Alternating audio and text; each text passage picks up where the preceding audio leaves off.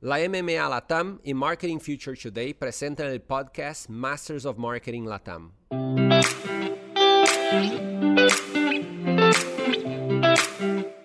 Hola, soy Rocío Bravo, responsable de contenidos para Hispanic Latam de Marketing Future Today. ¿Con qué nos encontramos en la edición 2023 de South by Southwest? ¿Por dónde pasaron las conversaciones en los pasillos del evento que año a año promete anticiparte las tendencias que serán protagonistas y que de alguna manera funciona como una antesala del futuro? MMA te invita a escuchar a Nicolás Pimentel, Alan Turek, Damián Kirchner, Juan Melano, Diego Luque, Ramiro Fernández, Maxi Derrito y Seba Schumatle en un intercambio de opiniones y sensaciones sobre lo que esta nueva edición del Gran Festival de la Innovación brindó a sus asistentes. Eh, voy a arrancar eh, mm, con una conclusión Bien. de lo que me pasó a mí ahí y, y, y después puede ser una invitación a que cada uno saque, Siguiendo, un, ponga siguiendo un la- titular. siguiendo la tradición de Siguiendo la tradición. Voy a tratar de resumir una, eh, en, eh, en una, en una frase lo que me pasó a mí. Si tuviera que poner un titular catchy,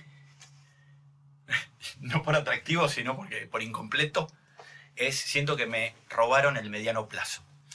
Eh, como diría, ¿quién me ha robado el mes de abril? A mí, ¿quién me ha robado el mediano plazo? Y ahora paso a hacer un doble clic.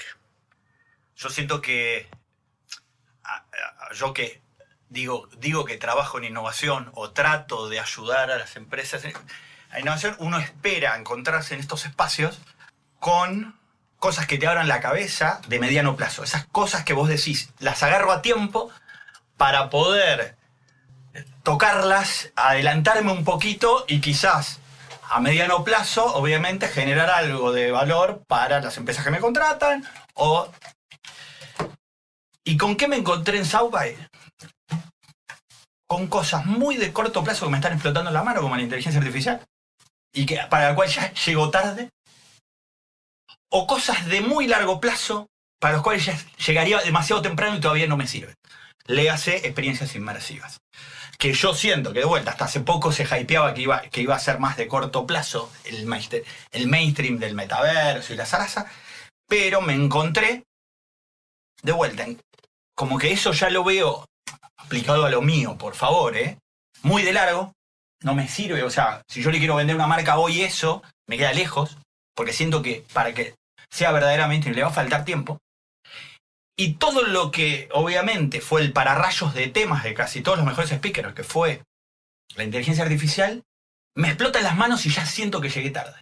Entonces, o llego muy tarde o llego muy temprano, pero lo que necesitaría es llegar tener cierta certidumbre que sería el mediano plazo y no lo, no lo encontré. Y no por culpa de South. Para mí South by es tan solo un síntoma de época.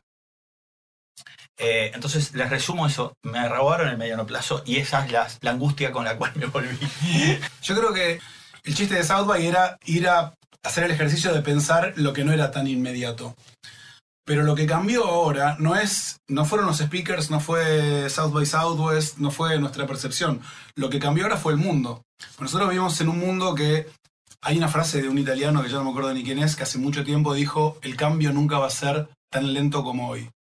Que cuando vos escuchabas esa frase hace 20 años era divertido escucharla, porque está bien, podías pensar que mañana las cosas van a cambiar más rápido, y como hoy vienen cambiando a un ritmo que vos podías digerir, no te molestaba tanto, pero la exponencialidad sabemos todo cómo es. No es que el siguiente cambio es igual de rápido que el anterior, es el doble. Y estamos en un momento que creo que ese es el signo de todo lo que vimos en South By. El escalón este es tan alto y tan rápido que perdés dimensión y claro, te tomás el avión y cuando llegás acá ya está todo en la calle porque es muy rápido. ¿Quién cree que alcanzamos la singularidad ahora? La singularidad, explica. La, la- Raymond Kurzweil, Cero, la singularidad. En un momento va a pasar que vamos a desarrollar una AI que sea capaz de desarrollar una AI. En el momento que la AI desarrolle una AI, va a ser una AI que va a ser más compleja que lo que nosotros podemos hacer. Y esa AI muy rápidamente va a desarrollar la versión 3 de la AI independiente.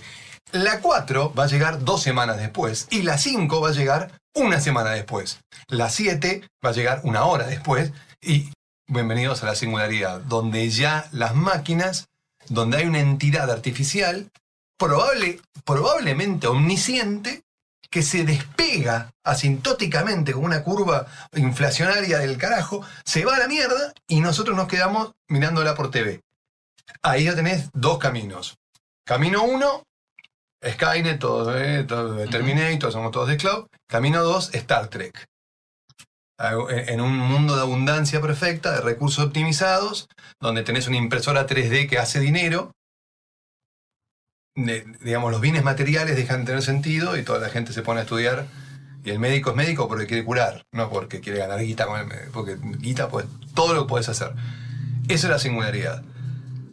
Que va a pasar en algún momento. Lo que yo creo es que la singularidad ya está, ya, ya ocu- ocurrió. Es como que estuviéramos en Constantinopla y nadie dijo Constantinopla, boludo, ¿viste que, que terminó la Edad Media? Te puedo creer, sí, el viernes. Ahora estamos en la Moderna. Bueno, no va a pasar así. Entonces yo creo que la singularidad llegó ya.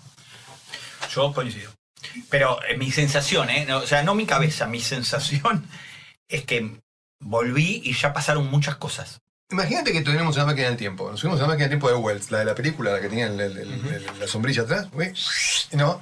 Y le mostramos una Commodore 64 a un moncho.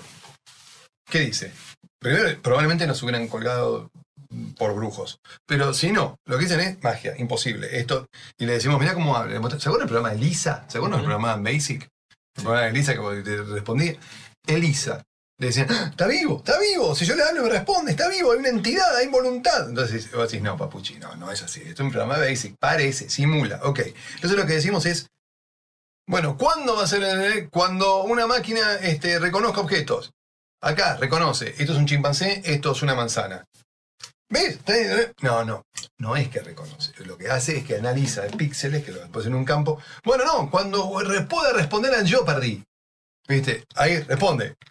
¿Es inteligente? No, no, en realidad no es eso. En realidad lo que está haciendo. Tenemos una herida narcisista, la- los sapiens, que en cuanto hay un avance de inteligencia, decimos, no, no, no, no, está el conejo dentro de la galera. No, esto es mentira. No es así. Es así, es inteligencia. Así que cambiamos permanentemente la definición de inteligencia. Las- le subimos la A vara nuestra. porque decimos, no, eso no es inteligencia. Si eso lo puede hacer. Igual lo interesante de lo que estás planteando es que los efectos igual son los mismos. Ah, sí. Porque lo que está pasando es que todos vamos a estar siendo decididos por algoritmos y mix de APIs y mix de eh, large models language que no entendemos y no sabemos cómo funcionan y que no podemos predecir el outcome de lo que van a producir. Entonces cuando tengas un hospital manejado con inteligencia artificial, el tráfico manejado con inteligencia artificial y un par de instituciones de la vida civil y pública, no vas a poder predecir el resultado. Yo todavía no, no estoy poniendo en duda el, el- el- qué, sino el cómo. Em, em, A mí, lo que me asombra, este, este era el chart que saqué en la foto, ¿no? Los que tardaron todos estos en llegar y OpenAI llega a 100 millones de usuarios en menos de dos meses. Estás mostrando un chart donde está OpenAI, TikTok, TikTok le tardó Instagram nueve meses. y. Entonces yo digo, puta, en dos meses. mí- mi único tema no es ni siquiera, no me voy tan al, al fondo, por eso vuelvo. Es, es- es esa sensación de estar llegando tarde, que ya hay mucha gente usando esto, encontrándole vueltas que yo todavía no arranqué. Y eso no me, pas- no me pasó nunca. Hay una ruptura del parámetro que veníamos trayendo. Somos la última generación humana que vivió analógica y que vive digital. Nosotros vivimos un cambio en los tiempos de percepción y de envío de los mensajes. Yo hablo de comunicación, es mi tema. Nosotros vivimos, nacimos con un, con un tiempo para determinadas cosas. Cinco horas para llegar a Mar del Plata. No sé, para eh, mandar que, que llegara una carta a Europa tardaba 20 sí los mensajes tardaban los cuerpos se trasladaban el tiempo el parámetro del tiempo se rompió. Hoy toda la humanidad se conectó en un instante. Toda la humanidad. Los tiempos se rompieron radicalmente todos los parámetros de tiempo y distancia. Hay un encuentro humano real diferente. Hay la sensación y la percepción de tener a alguien al lado pero no está al lado está en, en, en Bangkok. Y te toca permiso y sentís que te toca y lo olés ahora. El traslado de las emociones, sensaciones y de los sentidos, más allá de los cinco, aparecen otros sentidos, está sucediendo y eso es lo que yo vi en South by y ratifico en South by que vengo viendo en términos de comunicación. Al margen de si en algún momento, por algún motivo, Meta pasó a llamarse Meta porque necesitaba llamarse Meta y el tema del metaverso se expuso de una manera determinada, el encuentro está sucediendo, la transmisión de emociones está cambiando, se mezcla lo analógico y lo digital en una ruptura del tiempo determinante que lo que para mí implica en el mediano plazo enganchar la ola en el momento exacto, ni antes ni después, ni llegar al cumpleaños cuando no hay nadie y decir, no, boludo, acabo de una fiesta impresionante, pero faltan seis, seis años ni llegar demasiado después cuando ya pasó. En medios hoy significa unir experiencias analógicas y digitales en experiencias a veces mainstream masivas con cierto grado de traslación de algunas, de algunas emociones y sentimientos que se pueden trasladar desde lo digital de manera masiva y de manera individual experiencias extraordinarias, únicas, que cuando se masifiquen van a ser tremendas, como el tacto, imagínate cuando un director pueda tocar la cabeza de la madre, el hijo, cuando veas una película y vos sientas cómo te toca, o el perfume. Bueno, eso ya está prototipado, en, en, en el mundo está funcionando. Pero no sentís que todavía falta mucho. Porque yo, yo lo veo y si no lo, para el lo arte, siento. no para Claro, el arte, está perfecto. sí para el mainstream. Claro. Pero pero el- eso- pero, pero el hubo tiempo- una promesa que iba, que iba a ser más corta, No. que yo la siento Sí, más lejos. Para el bueno, mainstream. depende. Fíjate, fíjate la realidad aumentada, como aceleró mucho y ya lo tomó, y es un mainstream, y el QR en el Sí, pero no restaurante. es un mainstream. eh, la- no llega a ser un mainstream de.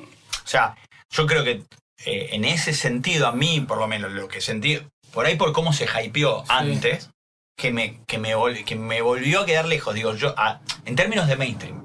Eh, No, No. digo arte, ¿eh? Juan. Pero yo digo que lo Bueno, use medio ahora, planeta. si querés, Juan, hablamos de- Va a hablar el señor Melano. sí hay una aceleración del tiempo y creo que estamos viviendo uno de esos eventos de la humanidad que no te das cuenta que sucede hasta después en el tiempo. Van a pasar muchos años para darnos cuenta que estábamos el día del asesinato de Ferdinand.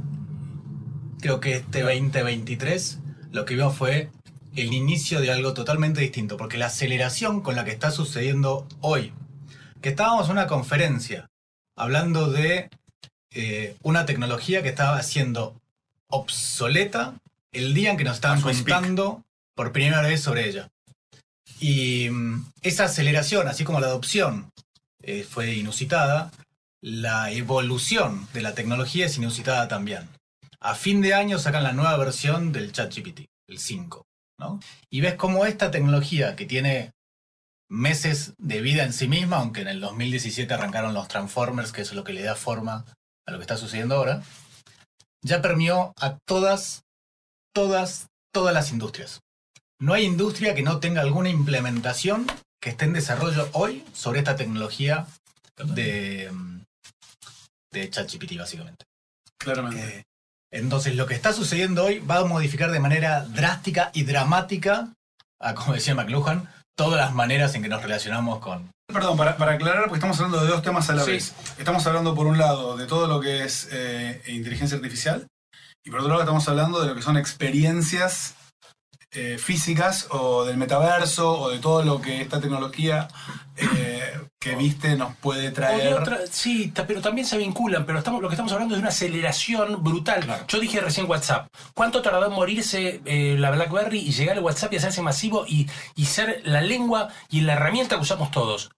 Tal vez tan rápido como está pasando esto ahora. Digo, hay momentos, hay algo, hay algo que encuentra no sé qué corno, no sé qué, pero que se instala con una Sí, y además, y además una adopción. el ejemplo de WhatsApp es bueno porque es esta cosa de ir al futuro y tratar de entender con qué cosa no vamos a poder vivir en el presente. Que eso es WhatsApp. Eso es magia total. O sea, estabas hablando, me estabas hablando de máquina del tiempo. Mostrarle a San Martín y al Sargento Cabral un WhatsApp. No sé, digo, ubicate. Digo, es telepatía, son superpoderes, realmente somos No, para, humanos para, mostrárselo superpoderosos. a algunos de nosotros sí. que tenemos más de 50, Sí, sí. que es un poco lo que dijiste vos, lo que dijo Ramiro y cosas que estuvimos charlando en los desayunos. Nosotros vamos a vivir, bueno, y lo que decía Juan recién, hoy es el día que mataron a. Ferdinand lo vamos a ver dentro de 10 años. Somos la primera generación en la historia de la humanidad que vamos a haber vivido dos eras distintas en una sola vida. nos tocó a nosotros, sí. Somos ese eslabón, ese punto. Y a esta velocidad quizás haya más tres. eras. Tres eras. Tres arriba, Melano. Tres También eras. hay algo que dijo Nico, creo que es un poco el ejemplo de WhatsApp, que es la democratización de las herramientas. O sea, WhatsApp son todas herramientas como se democratizaron Sí. fueron de libre acceso. ahí es donde tenés ese salto, creo que dice Nico, de lo mainstream, que es, claro, si ChatGPT es gratis, lo puedo usar en Chrome, medio que cualquiera lo puede usar. Eso es lo que el, entry level es muy, Es muy bajo. mucho más bajo que otro. Claro. Es tecnología que va a hacer un cambio en la sociedad importante, que te va a llevar del campo a la ciudad. Eso es lo que estoy diciendo. No en cuanto a miedo a lo que pueda llegar a suceder, sino en cuanto a que va a haber a raíz de esto un paso de herramienta o un paso, un cambio de situación Va a haber en la gente. Fue uno de los ejes, eh, no me acuerdo Nico si eso había estado en la Ian Beacraft, este fue uno de los ejes de la conversación, o sea, el tipo lo que planteó es que ahora lo que se viene es un nuevo perfil en la fuerza de trabajo, que es el generalista creativo, que es, Sí, yo Todo. estaba con vos. eh, fue buenísimo, o sea, el fue- tipo decía algo muy lindo que era you, you will not lost, lose Your- your, your job, job. you will lose your job description. Ah, Para hablar de este generalismo creativo. que el laburo ahora te lo va a sacar no una máquina, te lo va a sacar alguien que sepa manejar a la máquina. Y acá hay una cuestión que es, todos vamos a tener que saber más, pero no necesariamente tenés que ser especialistas. El especialista vas a tener que ser vos en on demand y en lo que vos sepas. Pero sí hay una cuestión que la herramienta obviamente nos va a presentar unos desafíos tremendos a todos. Y además esto es, eh, es un enabler del potencial humano y de lo más importante que hace el ser humano, porque creo que la actividad que a nosotros nos separa del resto de los seres con los que compartimos este planeta es primero la capacidad de poder tener una idea. Eso no lo puede hacer ningún otro ser en, el que, que sepamos. Y después, la capacidad que tenemos como sociedad de colaborar unos con otros, incluso, como decía Harari, con gente que no conoces, para seguir llenando de significado esa idea. Lo que nosotros no nos damos cuenta es que cada objeto, cada signo, cada palabra, cada icono que manejamos, tiene adentro una infinita cantidad de contenido que está resumida en lo que nosotros hoy llamamos cultura. Pero dentro de todo- detrás de todo esto lo que tenemos y que no hablamos y que apenas mencionó Ramiro es, es que nos da un pánico, un cagazo, un miedo de tanta película distópica que vimos, de tanto... eh, Ciencia ficción, todo. Sí, nos da miedo, o sea, tenemos miedo. No, a- volviendo al miedo, a mí me interpela de dos lugares. Y voy a hacer un bridge a otra cosa también. A mí me interpela en lo profesional. Y segundo, la interpelación, para no caer, es como papá. Antes de irme, le digo a mi, hija es muy creativa, tiene 14 años. Y digo, boluda, probá esto. Ella ama Taylor Swift.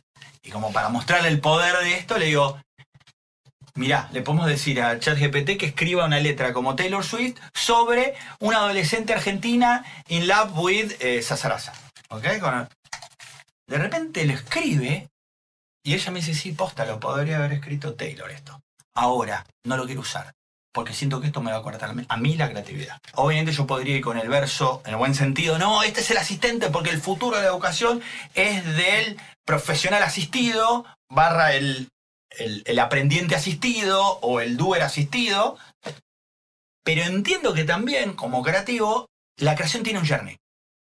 Donde uno aprende a conceptualizar, donde uno aprende ciertos eh, cosas que si rápidamente te asisten, vos quizás no haces la piel. Pero viendo la conferencia de mi web, que si quieren podemos también hablar de eso, eh, donde ella dice, de la misma manera que antes hablábamos de ricos y pobres, hoy eh, se va a dividir en quienes fueron educados, o sea, quienes fueron educados en asistidos, son como los ricos, y los que fueron educados en lugares donde prohibieron la asistencia de la IA, son los pobres.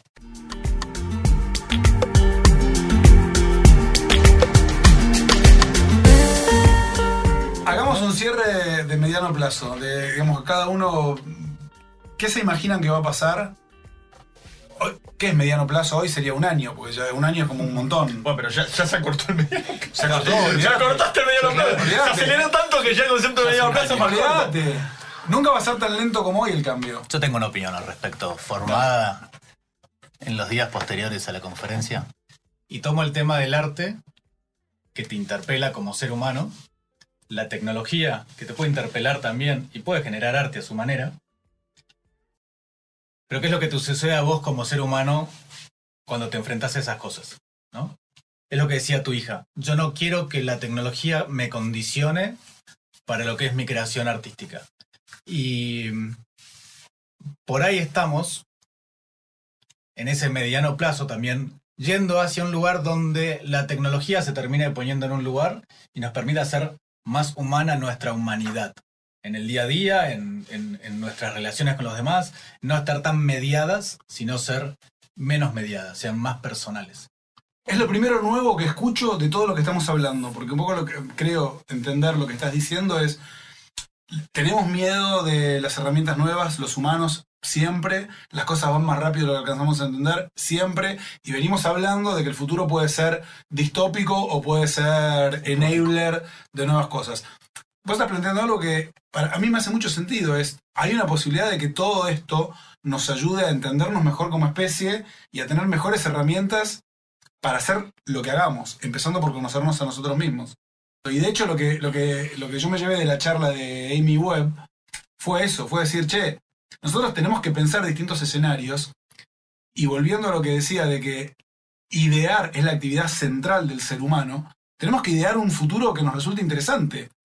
Y meterle un poco de hipismo, meterle un poco de, introspección y meterle un poco de, che, al final del día somos seres humanos con tecnología, nos da también una visión un poquito más eh, de arriba de lo que está pasando para por lo menos tener un objetivo, que creo que es un buen objetivo, decir, che, usemos la tecnología para conocernos mejor y construir un mundo mejor. Es hippie, sí, es hippie. Bueno, Es hippie, pero es lo que en todos queremos En al final del día. lo que estamos hablando es de bien común. O sea, estamos hablando del bien común. Si somos como humanos capaces de entender el bien común o de mirar al mundo desde una visión más egoísta o más eh, con el otro. La tecnología puede potenciar lo peor y ese egoísmo o puede ayudarnos a, que, a mejorar el bien común. Ahora tenemos que dar esa discusión. Encontremos maneras en que la humanidad, como si fuese las Naciones Unidas después de la Segunda Guerra Mundial, que encontró que se podía destruir o hacer mucho daño, encuentre formas de ponerse de acuerdo en cosas. Me parece que con esta tecnología tenemos que saber en el mediano plazo que hay que dar esa discusión. Antes quiero decir que el punto de vista que trajo Juan a mí me resulta muy interesante porque el mercado solo va a alinear y a nivelar en una determinada dirección, como viene ocurriendo hace décadas. La humanidad sola, con su ansia de poder que tiene cada uno de los seres humanos individuales, va a ir en esa dirección. Yo creo que hay, hay algo interesante en el futuro que nos depara que tiene que ver con que soñemos un futuro un poquito más interesante. El otro vamos solos. Concentración de poder vamos solos. Eh, hay tres compañías que están hosteando todo este circo del que, estamos hablando Que eso fue otra en el cosa que mundo. escuchamos ahí. No, pero que escuchamos ahí del dueño de. el fundador de AI. Que a la larga termina en 4 o 5 servers. Exacto. Ya sabemos quiénes son los dueños. Y ya sabemos que son En dueños. 2014, eh, 2014 Snowden dio una charla y la dio, era puteando a Google, ¿verdad? A través de eh, Google Meet. Google Meet. Por Él eso mismo lo decía. Esto está escrito. William Gibson escribió Neuromante hace Sí. varias décadas. Dijo el futuro son tres AIs corporativas compitiendo por el control de- del mercado y la humanidad. Bueno, creo que eso hace escrito. mucho más relevante tu punto de vista y creo que hace mucho más relevante la necesidad que tenemos de encontrar líneas de pensamiento que, aunque parezcan naif o que parezcan tontas o que parezcan fuera de tiempo, apunten a que soñemos con una humanidad mejor y co- con una interrelación con la tecnología que nos beneficie y no que nos esclavice. Hasta acá la primera parte sobre lo que fue South by Southwest. Espero lo hayan disfrutado y los invitamos a escuchar la segunda parte para seguir conociendo ideas sobre las tendencias que pisarán fuerte en la industria del marketing y la publicidad. Música